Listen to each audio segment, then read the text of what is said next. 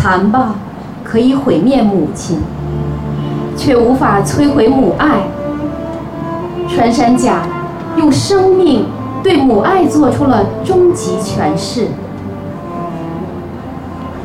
在尼日尔河流域的野味市场，围栏里放满了许多卷成圈儿、大小不一的穿山甲。一个黑人小伙提起最肥的一只，动作娴熟的准备要把它拉直，费了半天力，却怎么也无法把那蜷缩的躯体拉开。小伙一下又一下，把那穿山甲往地面上摔去。边摔边解释说：“穿山甲遇痛就会将躯体伸张开。”不曾想连摔几下，眼见他原本惊恐的小眼睛早已闭合，尖尖的嘴角挂出一缕鲜红的血丝，身体却始终未见张开，反而越蜷越紧。黑人小伙不甘心，直接拿铁钳夹了这个穿山甲，放到火盆上灼烧。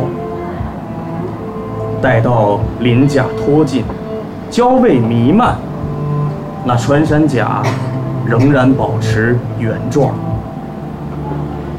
于是黑人小伙顺手将其甩落在身后的沙土地上，去抓起另外两只穿山甲。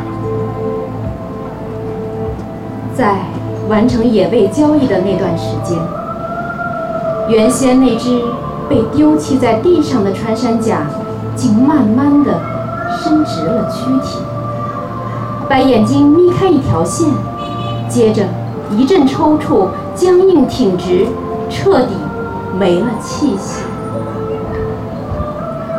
随着他躯体的伸展，周围的人震惊的看到。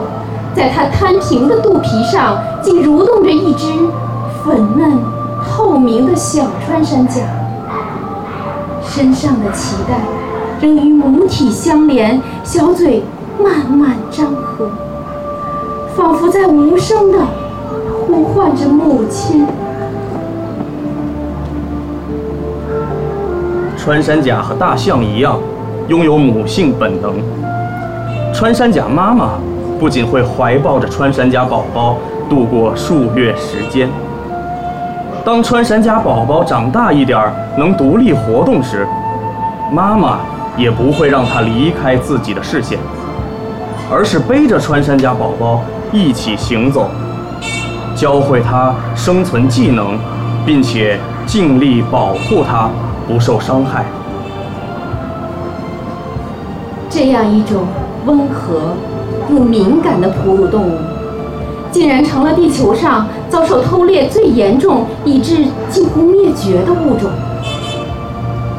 在非洲和亚洲，穿山甲的肉被当成上等野味和珍贵的药材。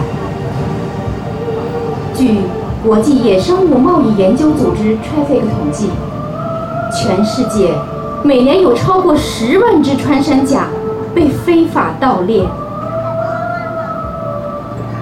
相比大象、犀牛来说，穿山甲实在太容易让人忽视了。